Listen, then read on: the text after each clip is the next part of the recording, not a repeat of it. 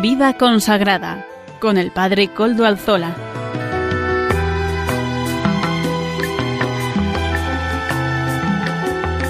Buenas tardes a todos.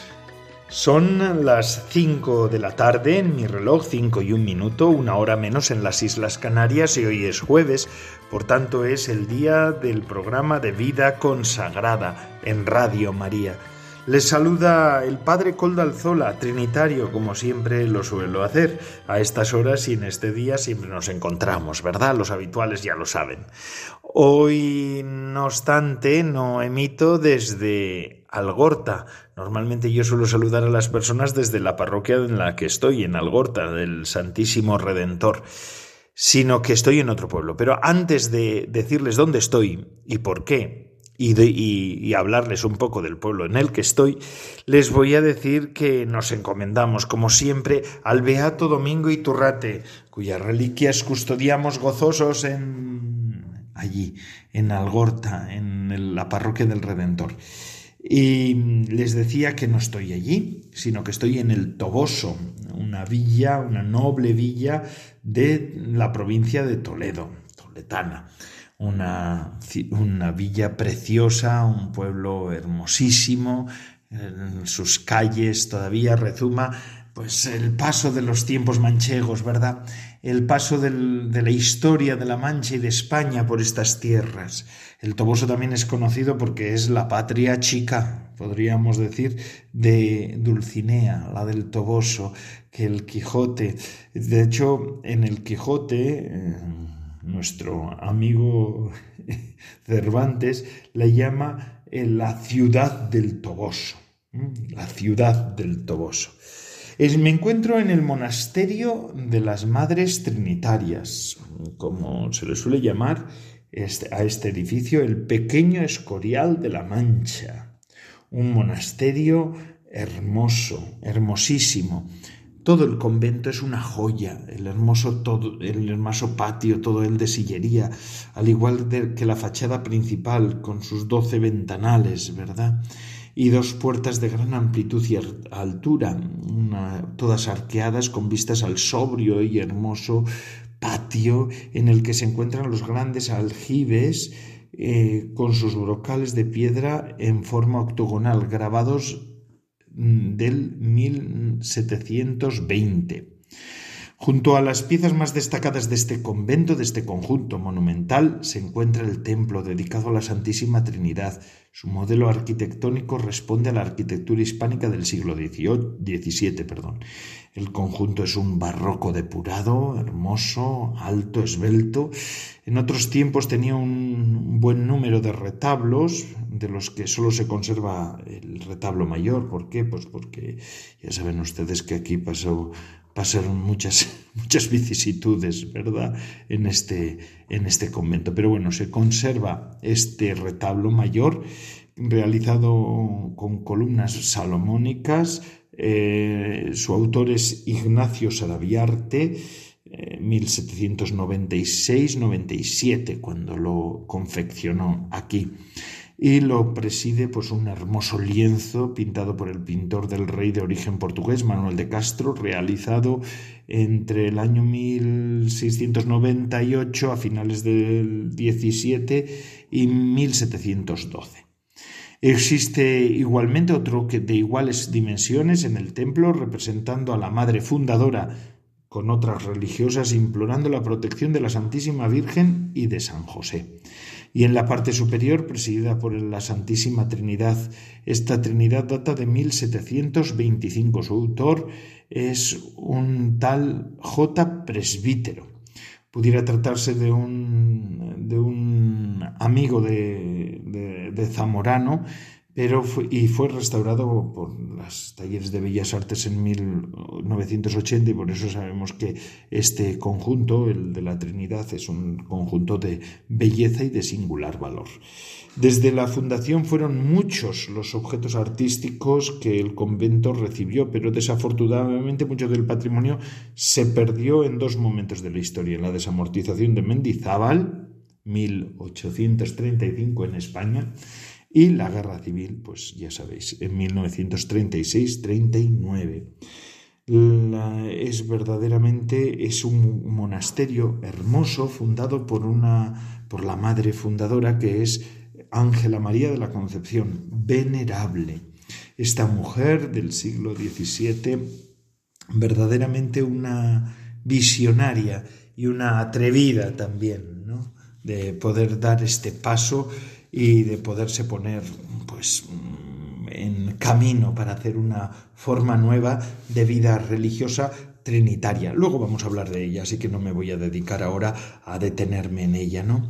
Ahora esta comunidad está compuesta por nueve religiosas, contemplativas, monjas trinitarias, en un entorno en el que se ve que el pueblo las ama, las quiere, es un pueblo de hondas raíces cristianas y de tradición y aún hoy se puede percibir esa tradición manchega de este lugar que está aderezado también por una tradición espiritual importante. La iglesia parroquial de, esta de este pueblo, eh, dedicada a San Antonio Abad, es verdaderamente una catedral, una hermosa eh, iglesia, una planta impresionante, porque esto fue en su tiempo como la capital espiritual de la Orden de Santiago.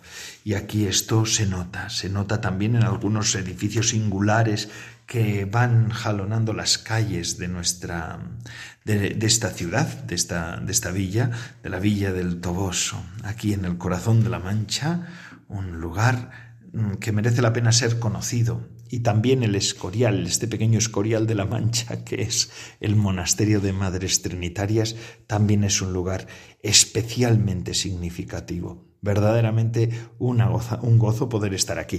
Yo en concreto estoy aquí porque estoy predicando la semana de ejercicios espirituales a las hermanas, ¿verdad?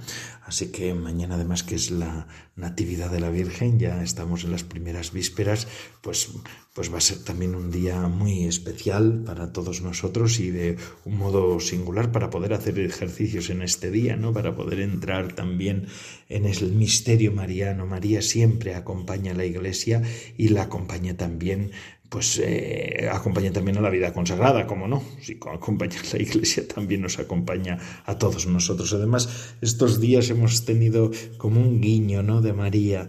Eh, seguramente que ya lo habrán escuchado, Radio María se ha hecho eco del, del tema, pero yo vuelvo otra vez a hacerme, ¿no?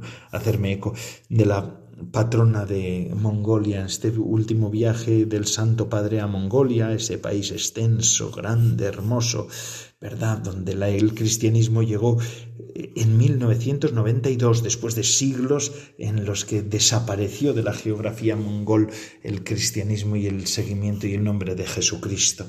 Y es que mm, la patrona de, de Mongolia, que está en la catedral de Ulan Bator, la capital de Mongolia. Estos días nos hemos ido enterando de cosas, ¿verdad? Mongolia parecía que nadie hablaba de ella hasta que el Papa ha ido allí a visitarla. Allí está la Virgen que es la patrona de Mongolia, que es nuestra Señora Madre Celestial, ¿verdad? Madre Celestial. Y es que la historia de la imagen también es muy peculiar y que colma de esperanza a toda la Iglesia y a nosotros también. Esta imagen, Mongolia durante, ya he dicho, durante hasta el 90, hasta 1990, Mongolia era un país donde imperaba el, el, comunismo. En el 90 cae el régimen comunista y ya empieza pues el régimen de libertades en ese país. En el 92 fueron los primeros misioneros a Mongolia para poder allí hacer pues su trabajo misionero, ¿verdad? Es un tiempo arduo y comienzan por visitar las distintas casas, los distintos lugares, eh, visitar la geografía, la vasta geografía mongol, que ciertamente no pudieron recorrerla entera porque es un país enorme, muy deshabitado, pero enorme, de unas extensiones impresionantes.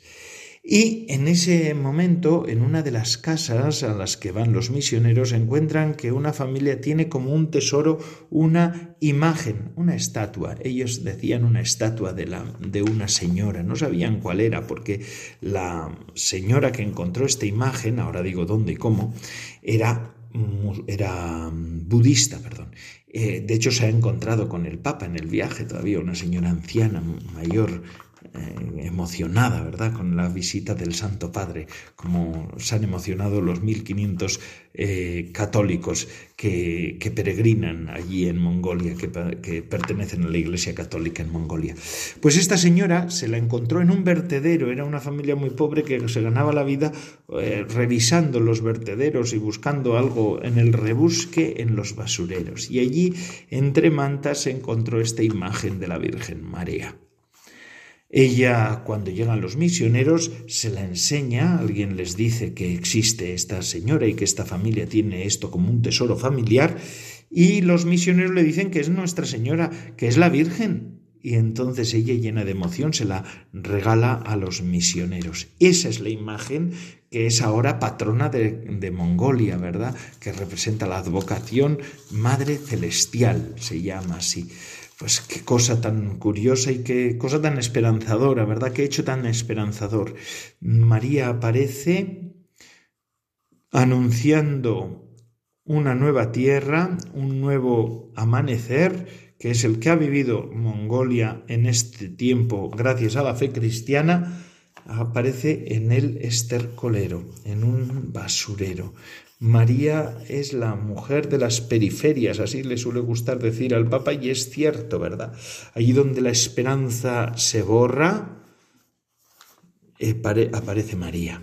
Aparece María y nos acompaña. También en esta casa, ¿eh? en este convento, me llama mucho la atención cómo la venerable Madre Ángela María de la Concepción, pues mm, puso toda su obra en manos de María. Como siempre, todos los santos lo hacen así. Y también en Radio María lo hacemos así, ¿no? Ponemos todo nuestro empeño en, en, manos de María la Virgen. Pues hermanos, en este programa de vida consagrada en el que estamos, aunque hoy hemos empezado de una manera distinta, estoy en el Toboso y entonces hoy voy a ser un poco más anárquico en el estilo del programa, pues damos gracias a Dios por tener a Radio María.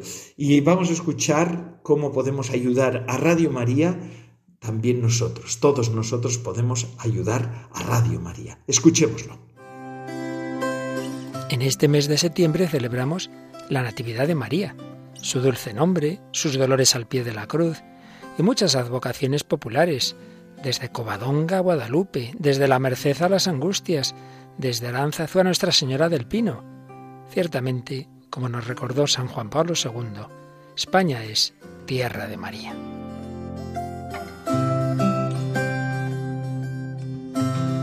Sin embargo, son cada vez más las personas que no conocen quién es realmente la Virgen, ni tienen fe en su Hijo Jesucristo. Por eso, Radio María quiere colaborar en la evangelización de nuestro mundo, para que todos tengan la oportunidad de conocer y amar a Jesús y María. Para ello necesitamos tu ayuda, tu oración, compromiso voluntario y donativos que nos permitirán llevar la buena noticia a las últimas periferias de la Tierra. Puedes informarte de cómo colaborar llamando al 91 822 8010 o entrando en nuestra página web radiomaria.es. Para que el mundo entero sea tierra de María. Gracias Radio María por estar ahí María, ya digo, María, Madre Celestial, en Mongolia, nos recuerda también el hecho, en las circunstancias en las que se encontró esta imagen, que hoy es la patrona de esta, de, este, de esta tierra, de este país, pues nos muestra cómo verdaderamente María aparece allí donde, donde parece que no hay esperanza. Pues Radio María en un momento en el que la Iglesia pues tiene dificultades también para ejercer su ministerio en toda la geografía española, aparece María que llega a todos los rincones. Bendito sea, bendito sea. Y como les decía al comienzo del programa, de este programa de vida consagrada en el que estamos, le saluda, le sigue saludando y está con ustedes el Padre Coldo Alzola, que soy trinitario, pues estoy aquí en, en en el pequeño Escorial de la Mancha, que es en el Toboso, en el, monasterio de las Madres Trinitarias del Toboso. Un monasterio muy singular para nosotros los trinitarios, porque es un monasterio fundado por una venerable, por la venerable Ángela María de la Concepción una reformadora que verdaderamente merece la pena que, mm, que posemos nuestra, nuestro interés sobre ella, ¿verdad? Y es que, hermanos queridos, cada momento histórico tiene sus características propias y se presenta con sus luces y sus sombras. Eh, en nuestro, nuestro momento histórico, lo hemos dicho muchas veces en este programa y siempre lo diremos, aparece por varios conceptos sumamente delicado, ¿verdad? Pues porque lo es. Eh, si lo miramos bajo el ángulo de nuestra vida consagrada, de la vida, vida religiosa y de la Iglesia en general, y yo diría más también de la sociedad occidental, encontramos que tiene exigencias muy concretas. Este tiempo nos interpela a, comprometernos desde nuestra identidad, sabiendo bien quiénes somos y qué es, cuál es nuestra función fundamental en la sociedad. Y la vida religiosa, la vida consagrada, siempre ha sido como un dedo a que apunta a Dios, a la trascendencia, al Señor, ¿no?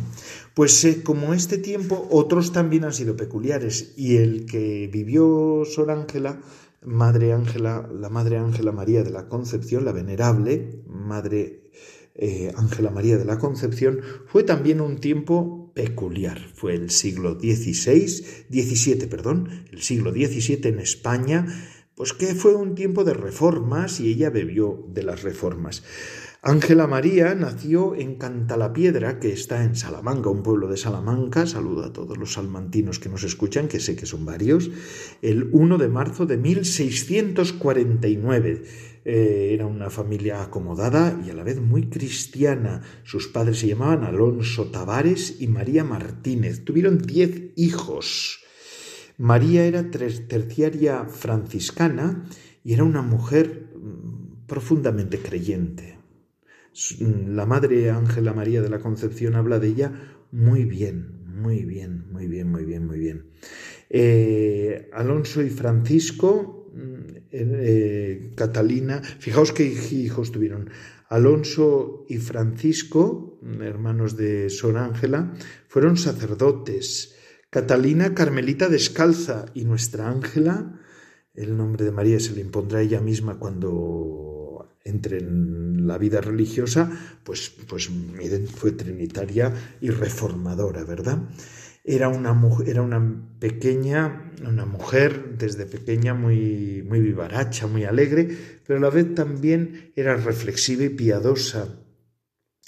Eh, dice ella en su autobiografía dice que en aquel tiempo la favoreció el Señor, con aquel santo temor y desengaño de la poca estabilidad de las cosas de la vida. Solo me alegraba cuando nos juntábamos, de que hablásemos de algunas cosas de la otra vida, del fin de esta y de las vidas de los santos, dice ella, eh, la venerable Madre Ángela María de la Concepción, ¿verdad? Fundadora de este monasterio del Toboso, monasterio trinitario del Toboso. la historia de su vocación también es bastante compleja.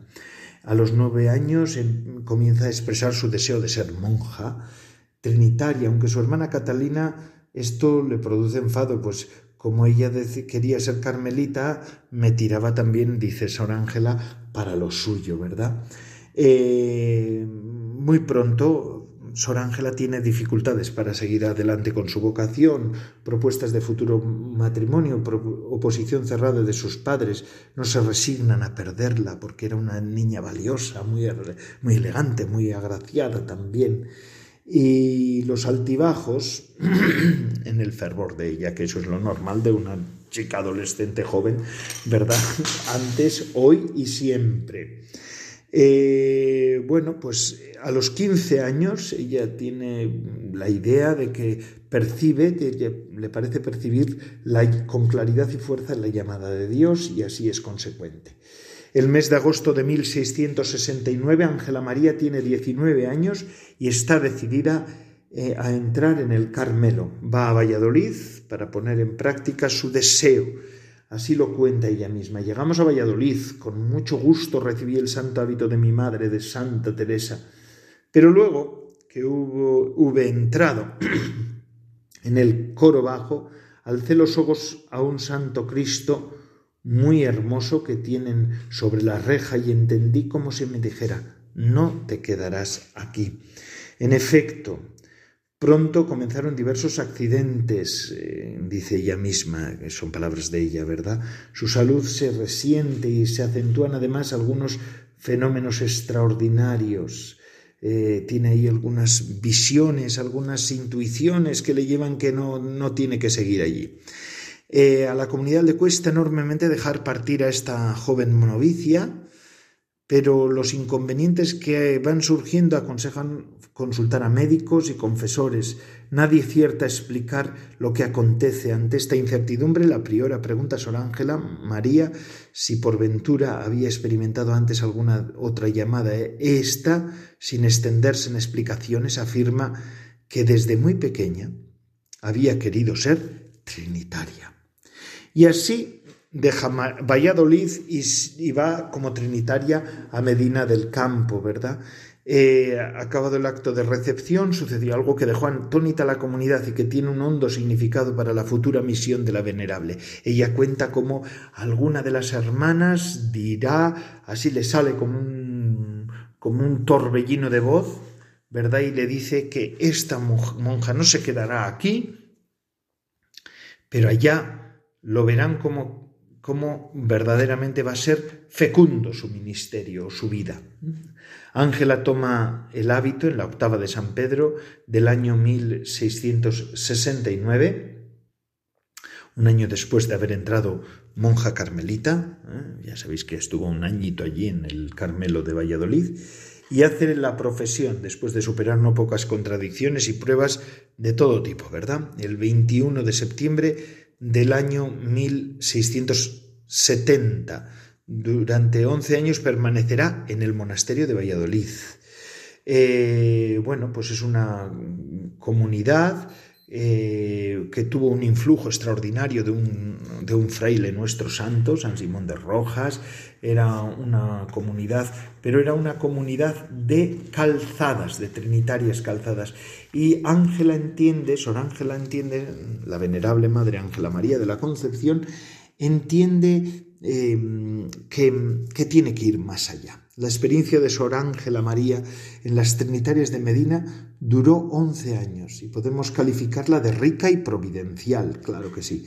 Es cierto que debido a ciertas presiones abandonó en algunas ocasiones la oración y condescendió con algún que otro abuso, pero en conjunto fueron años de sincera e intensa entrega a Dios, de maduración humana y espiritual y de experiencias místicas extraordinarias. Allí en Valladolid es donde tiene, donde se va forjando a esta, esta, esta reformadora. Ella sabe que se puede santificar donde está, pero al mismo tiempo se siente irresistiblemente impelida por el Espíritu a fundar un monasterio trinitario recoleto. Y fiel a su historia en lo concreto, por difícil que sea, dirá una vez más sí, ¿verdad? Y se pondrá en camino. Sor Ángela vivió en pleno siglo XVII, cuando España se va acentuando la decadencia en casi todos los campos, el político, el social, artístico, intelectual, todas las cosas. El esplendor de España ya se había llegado a su ocaso y bueno, pues así empieza su camino. Es necesario tener en cuenta que todo esto para situar también correctamente a nuestra venerable madre, ¿no? Eh, ya hemos visto que ella sentía una fuerza irreprimible eh, eh, para, que, para poder comenzar la reforma de la orden trinitaria de las monjas, de las, de las mujeres, ¿verdad? y pues en eso está, y por eso ella, pues al final, la fundación se pone en marcha. El 2 de mayo de 1680 recibe Sor Ángela María el nombramiento de prioria e inmediatamente se encamina a Madrid acompañada de otras tres religiosas. El 21 de este mismo mes, de mayo del, de 1680, eh, emprenden viaje hacia el Toboso. Al grupo inicial se añadían ocho novicias. Tanto la salida de Medina como la de Madrid estuvieron envueltas en emociones y lágrimas. Pero como ella misma escribe, yo estaba con tanto ánimo que nada se me ponía por delante. En Madrid nos despedimos de todos para nuestro toboso tan deseado, anhelando la quietud que vale más que cuanto hay. El recibimiento de las expedicionarias fue apoteósico. Durante once meses permanecieron en la casa llamada de las Memorias, ¿verdad? Y se trasladaron al recién terminado monasterio el 11 de abril de 1681. Eran 17 en total y ya otras cinco jóvenes más habían recibido el hábito trinitario durante este tiempo, ya como monjas recoletas. Con la aprobación de las constituciones por el Papa Inocencio XI en 1685 se daba inicio a un nuevo modo de vida que con ansia apetecemos la más perfecta, decía ella, como dirán la venerable y sus compañeras, ¿verdad? Era un paso decisivo, verdaderamente histórico, en particular también para toda la orden trinitaria. Tú cuida de mis cosas y yo cuidaré de las tuyas, le había asegurado el Señor, y así no le fue infiel. Bueno, el Señor cómo va a ser el infiel, ¿verdad? Eh, la comunidad iba creciendo en los primeros años y madurando, las, eh, las hermanas gozaban de gran estima en el Toboso, los, los, los, habitantes de la villa, entonces llamada ciudad, acudían al convento en todas sus necesidades, se hablaba incluso de milagros atribuidos a las monjas, en especial a Sor Ángela María, ¿verdad? Eh, pero parece como que el Señor tuviera prisa con estas mujeres tan excepcionales. Y así fue. Ya por el mes de junio de 1689, cuando le sobrevino el mal de la muerte, dispuso Dios darla tanto que padecer por espacio de nueve meses que no cabe ponderación, y lo que sus hijas padecimos en ver que no podíamos dar alivio y, las, y lo huérfanas que quedábamos de tal madre Así describen también en las crónicas del convento. Ella sufrió todo con gran tolerancia y conformidad, no solicitando nada para su alivio, dicen también las crónicas. Eh, era el anochecer también ya de la hora de las Ave Marías, el jueves 13 de abril de 1690, pues esta mujer falleció falleció santamente, quedando hermosísima ella y nosotras atravesadas de dolor, dicen las crónicas de la, del monasterio, ¿verdad?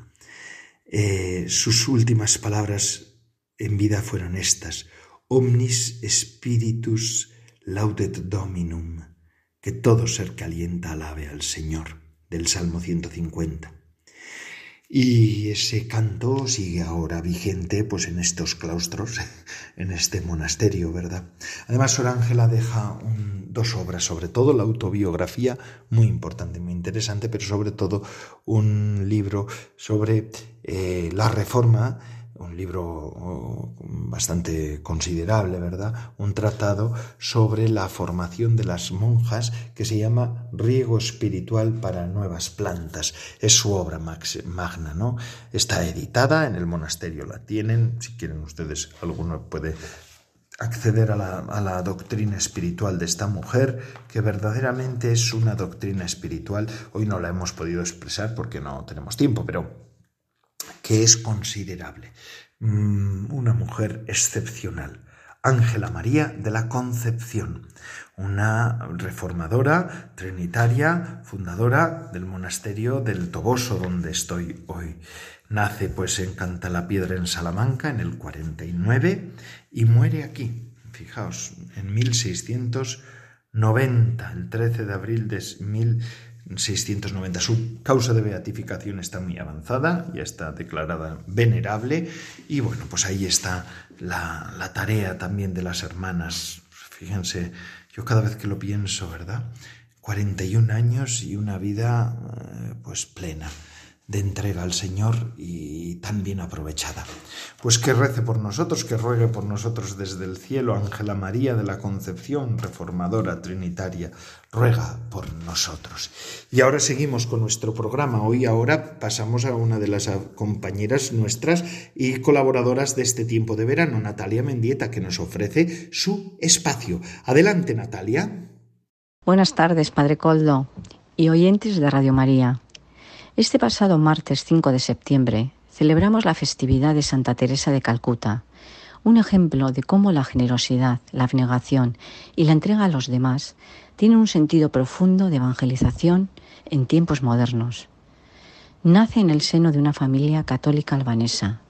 Siendo aún una niña, ingresó en la congregación mariana de las Hijas de María, donde inició su actividad de asistencia a los más necesitados. A los 18 años abandonó para siempre su ciudad natal y viajó hasta Dublín para profesar con el nombre de Teresa en la congregación de Nuestra Señora de Loreto. Como quería ser misionera en la India, embarcó hacia Bengala, donde cursó estudios de magisterio. Desde ese momento y durante casi 20 años ejerció como maestra en el colegio que la congregación tenía en Calcuta. Sin embargo, la profunda impresión que le causó la miseria que observaba en las calles de la ciudad la movió a solicitar al Papa Pío XII la licencia para abandonar la orden y entregarse por completo a la llamada de Dios. Ella nos dice, quiero llevar el amor de Dios a los pobres más pobres, quiero demostrarles que Dios ama el mundo y que les ama a ellos. En 1950, año en que adoptó también la nacionalidad india, fundó la Congregación de las Misioneras de la Caridad, cuyo pleno reconocimiento encontraría numerosos obstáculos antes de que Pablo VI lo hiciera efectivo en 1965. Recibe el Premio Nobel de la Paz en 1979. Cuando en 1997 falleció, la Congregación de las Misioneras de la Caridad contaba ya con más de 500 centros en un centenar de países. Quizás la parte de su vida más desconocida, pero más fructífera, fue su vida interior, era una persona muy reservada, que experimentó durante 50 años la prueba más difícil que puede sufrir un creyente, la noche oscura del alma, sentirse rechazada por el Señor, aquel a quien había dedicado su vida. Esta experiencia dolorosa no la conocieron ni sus hermanas más cercanas, sino tan solo sus directores espirituales. Así se pone de manifiesto en una colección de cartas recogidas por el postulador de su causa de canonización. En ellas se refleja el vacío que sentía cuando rezaba y cuánto le costó comprender lo que Dios quería con esa prueba. Esta oscuridad ocurre a veces en la vida espiritual, purifica y ayuda a amar a Dios por sí mismo y no por lo que nos da. La Madre Teresa tenía un carácter fuerte, pero sabía combinar el ser firme y exigente con una gran dosis de compasión y ternura por la debilidad humana. Este vacío interior le ayudó a sintonizar con quienes experimentan rechazo, como las personas sin hogar, abandonadas, que viven sin saberse amados o queridos. Ella decía de su congregación que nuestra vocación no es hacer un trabajo de ayuda social, por muy bueno y útil que pueda ser, sino asumir nosotras mismas algo del sufrimiento de los pobres, llevarlo con nosotras para que sea parte de la redención. En una de sus cartas, la Madre Teresa escribe, Señor, Dios mío, ¿por qué me has abandonado? Yo era la hija de tu amor, convertida ahora en la más odiada, la que tú has rechazado, que has echado fuera como no querida y no amada. ¿Dónde está mi fe? El padre Neuner, al que se confiaba, le ayudó a comprender que esa oscuridad se identificaba con el abandono que Cristo sufrió en su pasión, tan cercano al abandono que sufren a diario los pobres. Por este camino, la Madre Teresa llegó a, ser, llegó a estar tan unida a Cristo que él podía compartir con ella su dolor más grande, el dolor de Getsemaní, el de la cruz. Comprendió que la pobreza más grande era el no sentirse amado, el estar solo, más que la pobreza puramente material. Los pobres a los que se refería no solo vivían en, en Calcuta, sino en las grandes ciudades del mundo desarrollado, pues entendía que la soledad del hombre era la pobreza más dura de experimentar. Esta noche oscura del espíritu convivía extrañamente en ella con una paz y una felicidad que ella misma dice que no habría cambiado por nada en el mundo, como tampoco así lo hicieron santos como San Juan de la Cruz, Santa Juana de Chantal o Santa Teresita del Niño Jesús. En su caso, no era una mística de tipo teológico doctrinal, sino que era una experta en la ciencia del amor. Amor en acción, como le gustaba decir a ella. Le resultaba imposible vivir sin una oración fuerte. Rezaba cerca de cinco horas al día, entre la adoración, la misa, la lectura espiritual y otras oraciones. Especialmente rezaba el rosario y con él meditaba la vida de Jesús de una manera sencilla. Canta la mesa, predicador de la Casa Pontificia, piensa que esta situación prolongada de oscuridad tiene un sentido muy concreto. La Madre Teresa es la santa de la era mediática y precisamente esta noche del Espíritu la protegió de la posibilidad de convertirse en víctima de los medios, es decir, de que se exaltara a sí misma. Su proyector internacional fue tan grande que atraía por igual a creyentes y no creyentes. Tenía un eco especial más allá de la Iglesia. Ella, ante los grandes honores y ante el interés de la prensa, no sentía nada, porque como escribió en una de sus cartas, solo quiero tener a Jesús y no lo tengo. Termino esta pequeña biografía con un pensamiento de Santa Teresa de Calcuta que resume el sentido de su vida.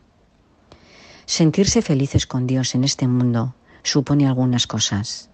Amar como Él ama, ayudar como Él ayuda, dar como Él da, salvar como Él salva, permanecer en su presencia las 24 horas del día, experimentar su contacto en los pobres y en las personas que sufren.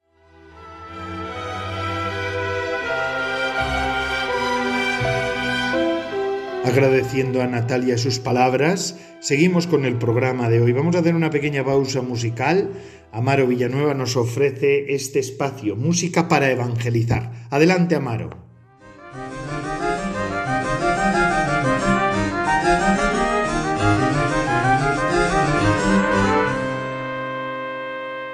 Buenas tardes, Padre Coldo, y buenas tardes a todos los oyentes de Radio María. Hoy en Música para Evangelizar presentamos la canción titulada Amigo de Publicanos, de Carlos Fones. Lo escuchamos.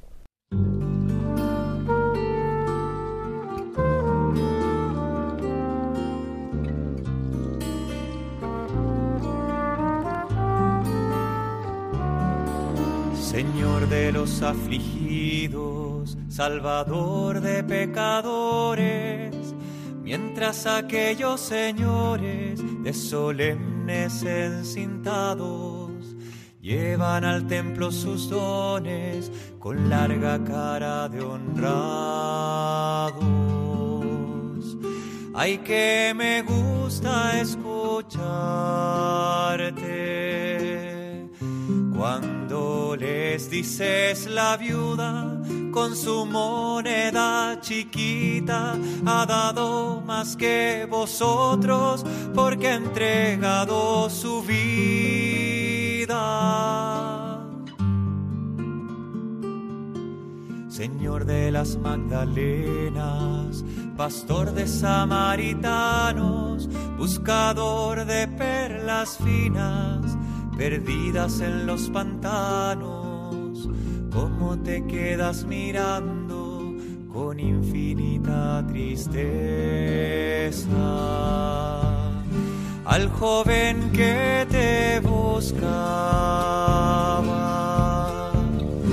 y cabizbajo se aleja por quedar con su dinero. Ay, qué difícil que pase por esta aguja un camello.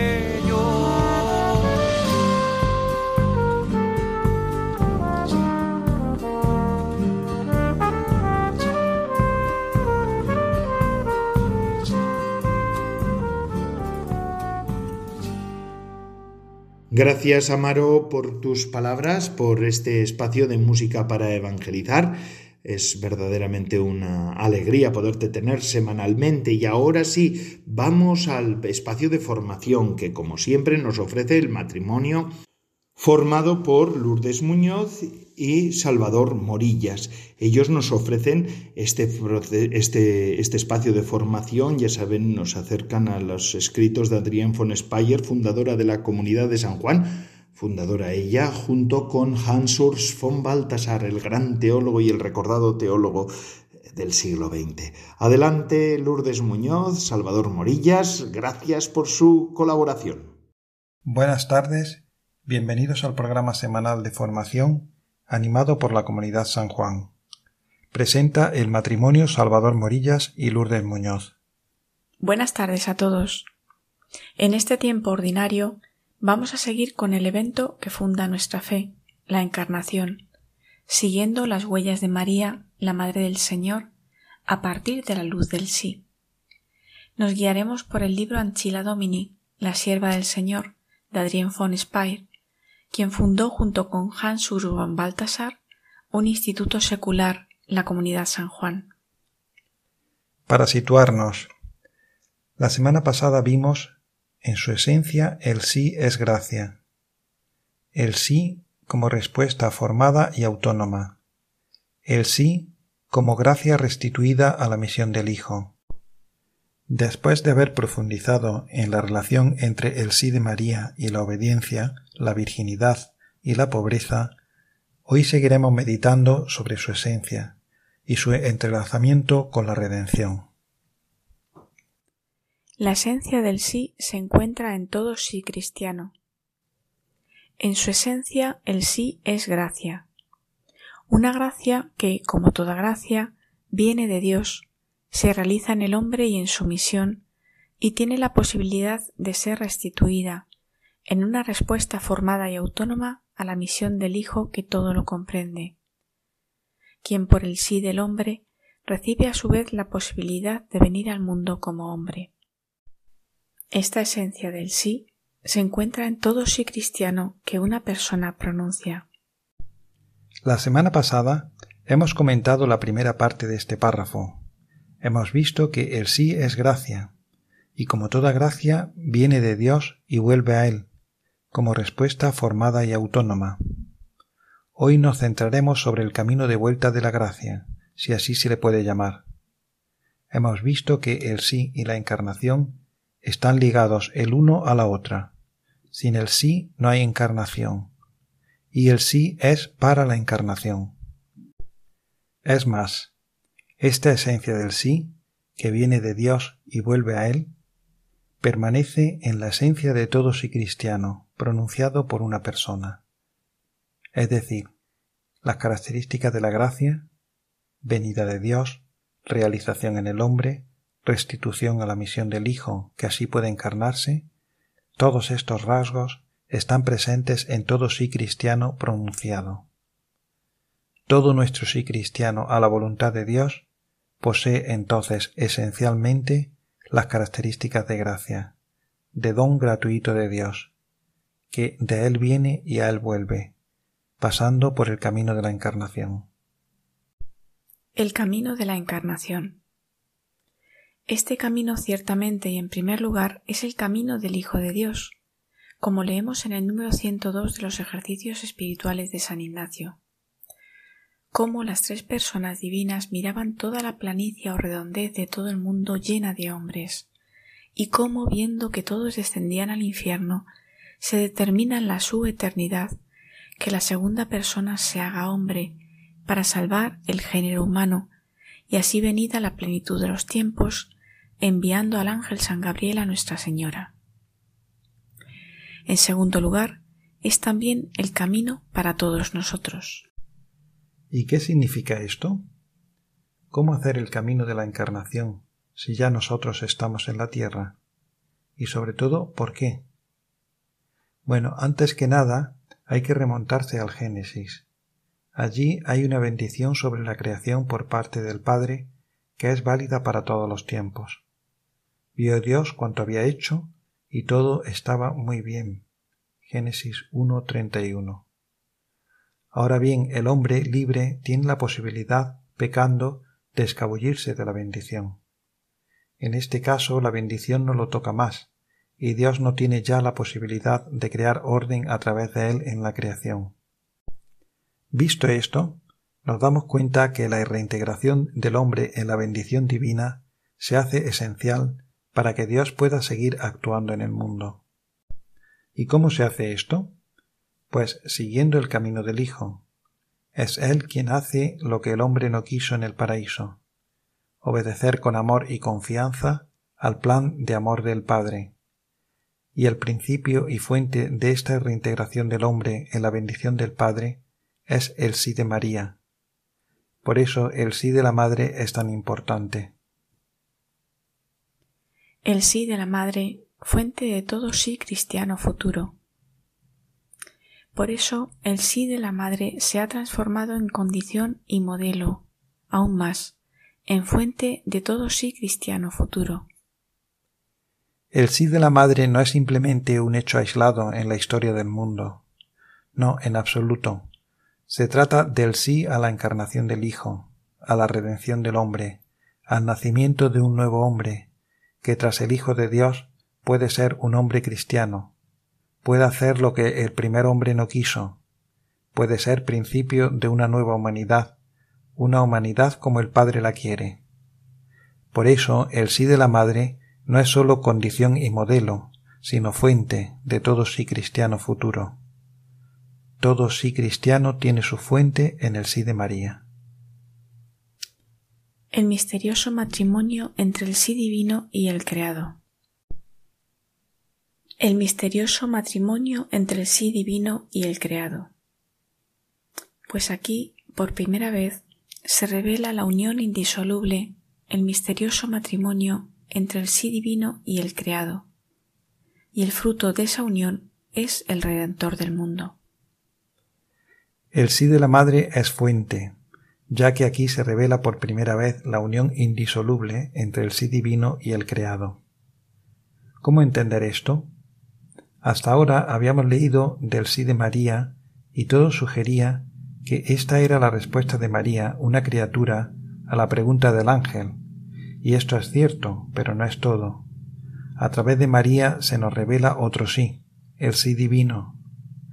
El sí divino y el sí humano forman una unión sellada por el sí libre de María, y esta unión entre el sí de la criatura y el sí divino tiene un fruto, el Redentor del mundo. ¿Por qué es tan fundamental esta unión? ¿No podía Dios Todopoderoso decidir la redención por su cuenta sin confiarse a una criatura humana, aun si fuera preredimida, como lo es María? El milagro de un Dios humilde es justamente este, Dios quiere coactuar con su criatura. Quiere que, deja que de ella surja la nueva alianza en la encarnación del Hijo. Quiere que este escoger a Dios sobre todas las cosas sea una decisión libre, responsable y amorosa de su criatura. Y todo esto lo debemos a María.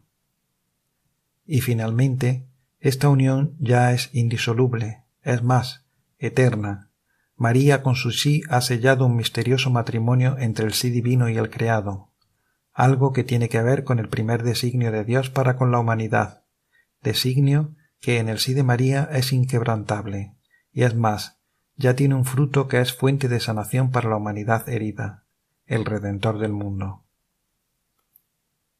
Con esto terminamos hoy nuestra lectura y comentario del libro de Adrien von Speyer, Anchila Domini, la sierva del Señor. Este libro, de donde son extraídas las meditaciones que acabamos de escuchar, se puede descargar en la página web baltasarspire.org, apartado Publicaciones. Les esperamos el próximo jueves para seguir con las contemplaciones marianas de Adrien von Speyer. Les saluda el matrimonio Salvador Morillas y Lourdes Muñoz. Buenas tardes a todos.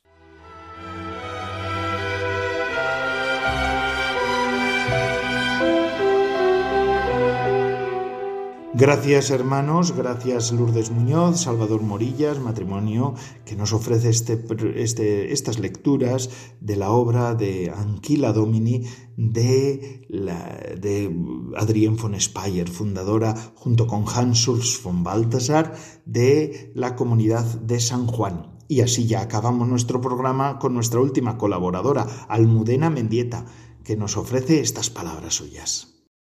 Buenas tardes a todos, Padre Coldo. Hoy vamos a comentar las palabras de Jesucristo en el Evangelio. Jesús les dijo En verdad, en verdad os digo, Si no coméis la carne del Hijo del hombre y no bebéis su sangre, no tenéis vida en vosotros.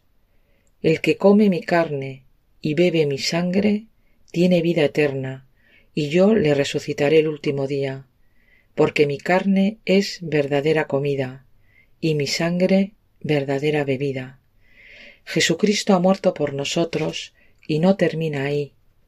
Si Él ha muerto por nosotros, es para que nosotros vivamos, tengamos vida eterna. ¿Y cómo lo realiza? Convirtiendo su muerte y resurrección en un sacramento, trozo de pan su cuerpo, un poco de vino su sangre. Si no lo comemos no hay vida ni resurrección en nosotros. ¿Qué parte de estas palabras de Jesús no entendemos o no creemos? Jesucristo no dice come mi pan y bebe mi vino. No, dice come mi carne y bebe mi sangre. Es una locura para la razón y los sentidos, por eso muchos le dejaron cuando dijo estas palabras. Para ellos era una locura, una mentira, una bobada, una exageración. La resurrección entra en nosotros por Jesucristo, no por nuestro esfuerzo. No nos podemos salvar por nosotros mismos. Necesitamos creer en un trozo de pan a los ojos humanos para tener vida eterna. Esto es muy serio e increíble para la mente humana, demasiado serio para estar pensando en otras cosas de la vida. Si no hemos entendido estas palabras y no las hacemos nuestras y las vivimos, no nos hemos enterado de nada. Desconocemos totalmente de dónde venimos, quiénes somos y dónde vamos después de la muerte. ¿Alguno puede decir que no va a morir? ¿Alguno se puede librar de la muerte?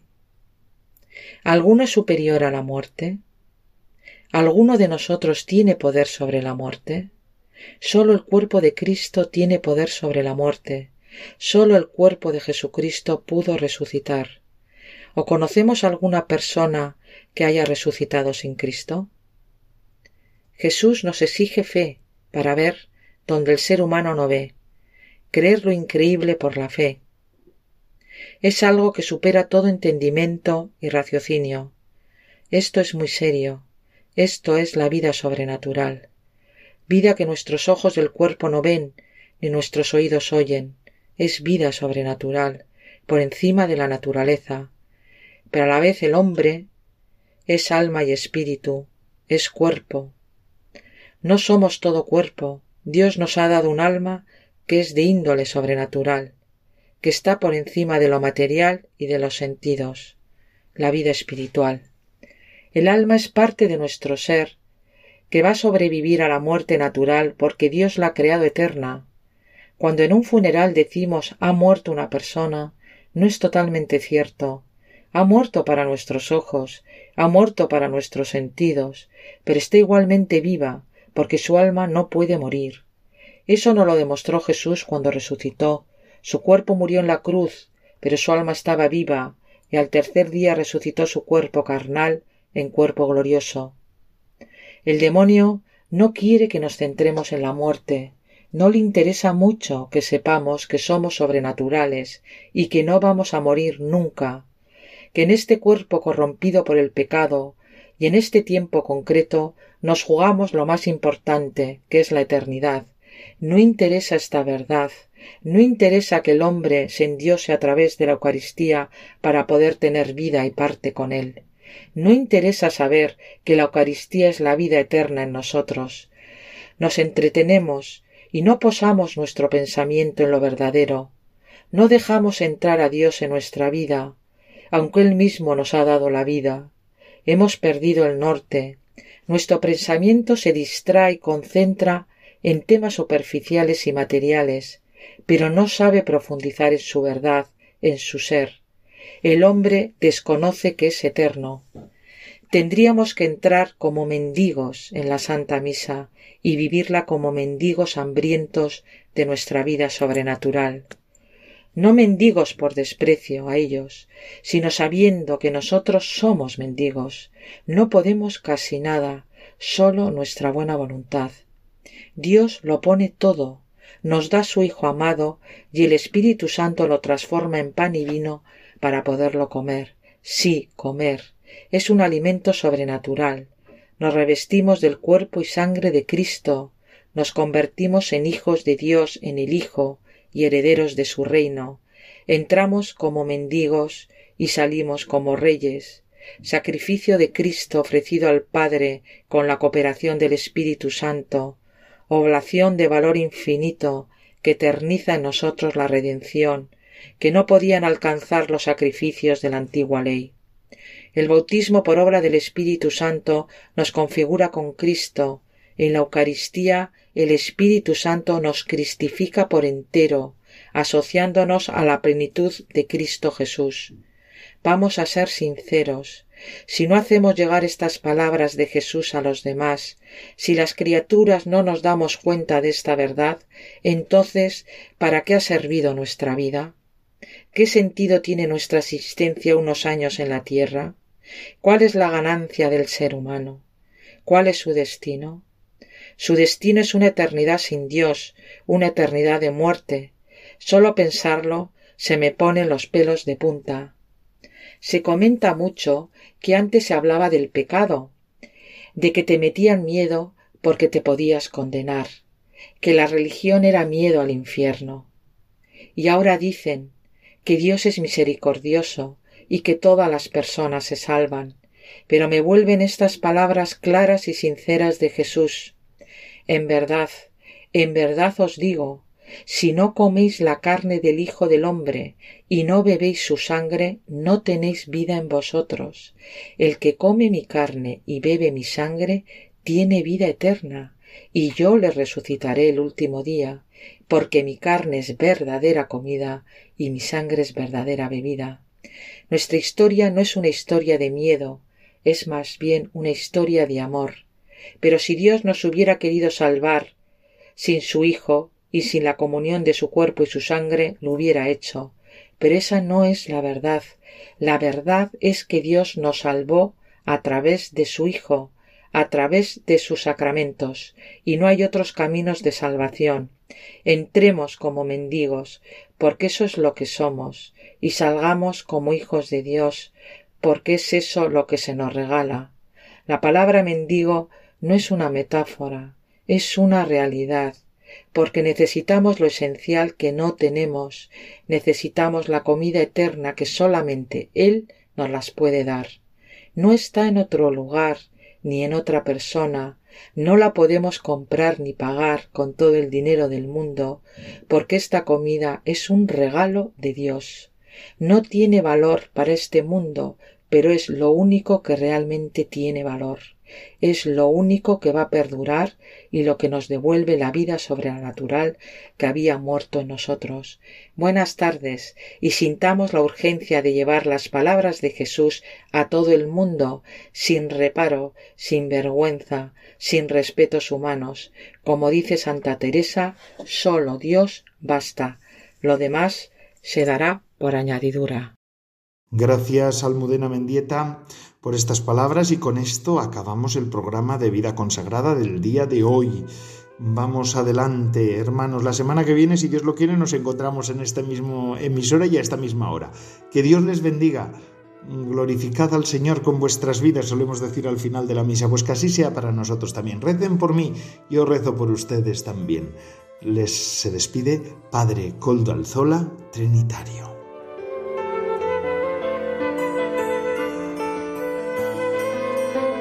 Vida consagrada con el Padre Coldo Alzola.